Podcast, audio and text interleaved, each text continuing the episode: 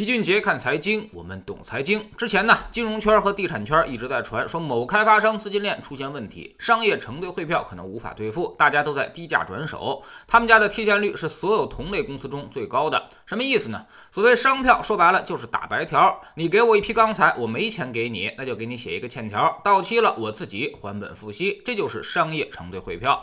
有的客户根本就不相信这张白条，那么你现在没钱，以后会有钱吗？所以往往会拉上银行来。做个担保，让银行来出具开票，那么这就叫做银行承兑汇票，这个信用就比较高了，一般贴现率都在百分之四左右。但是有企业自己担保的这个商票，贴现率就没谱了，这完全取决于你的信用本身。信用好的企业可以给到百分之五到八，信用不好的能超过百分之二十，而这家开发商就属于后者。之所以给这么高的利率，就是怕他欠债不还。但往往怕什么来什么，就在前几天一直在传他们家的商票无法兑付了，再加上他们家正在半价卖房和财报上的万亿负债，让人浮想联翩，莫非是资金链出了什么问题？而就在昨天呢，该开发商也终于是正面回应了：一，我促销卖的都是尾盘、顶层和底层以及商铺，属于是边角料产品。二是针对个别项目公司存在极少量商票未及时兑付的情况，集团高度重视并安排兑付。三是与某京银行开展的金融业务均符合国家的相关法律法规。声明最后他还强调一下，我的经营一切正常，成立二十五年以来从未出现过借款利息晚付、本金逾期归还的情况，对恶意造谣者将依法追究法律责任。相信说到这儿，很多人都已经知道我们说的是谁了。为啥还遮遮掩掩呢？因为他们家的水军实在是太厉害，老齐也实在是惹不起。你看评论里连用户名都不知所云的那些，什么零粉丝、零关注，这些几乎都是以微博和头条里的最多。大家有心的话可以仔细观察，特别有意思。连用户名都起得很随机，也是够敷衍了。这么使用水军，其实呢，对该公司而言，并不会提升什么品牌形象，反而拉低了它的品位。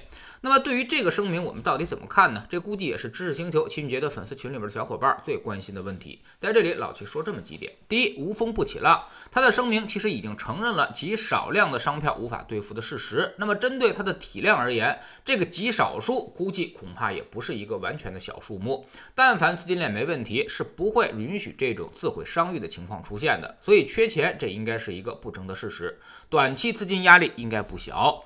二，开发商的高负债跟一般企企业是不同的，他们的负债有很多都是预售款，也就是说，我把房子卖出去了，钱收回来了，但房子没给人家，就会计入到负债当中，所以开发商的负债一般都会比较高，这也可以理解。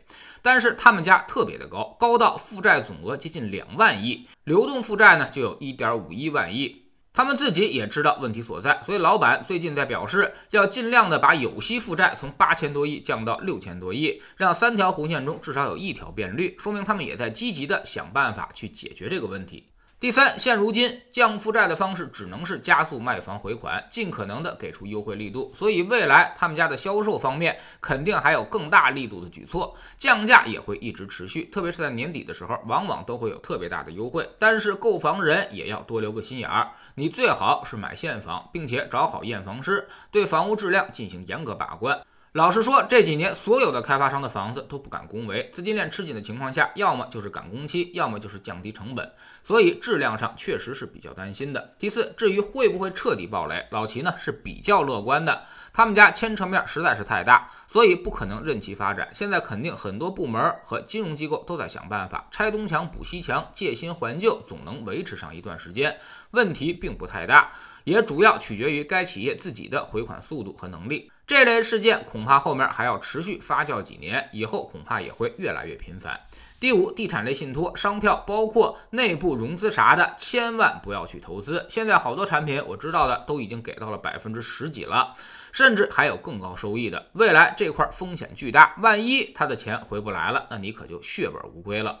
综合来看，现在开发商的日子普遍都不好过，业绩下滑，回款困难，融资受限，这是所有开发商的通病。这时候就比谁家还有余粮了。财务稳健的那些公司还能够维持，而资金链紧绷的公司就只能施展财技去左右腾挪了。但是在腾挪的过程当中，其实反而会制造更多的有息负债。这次调控显然不可能这么轻易过去，所以不要再想着像前两年那样挺过了冬天就有春天的好日子了。这个冬天可能很多开发商就挺不过去。先知先觉的都会甩卖资产，人家早就上岸了；后知后觉的可能就会越来越艰难。等大家都明白过来，你打折卖房恐怕都卖不掉了。在我们的知识星球秦杰的粉丝群里面，我们每个交易日都有投资课程。昨天我们说到了保险行业，这个行业呢，最近一年表现十分惨淡。为什么会这样？保险的投资又跟什么有关？什么情况下保险行业才能够超越指数而上涨？保险公司的估值又该怎么看？现在能买吗？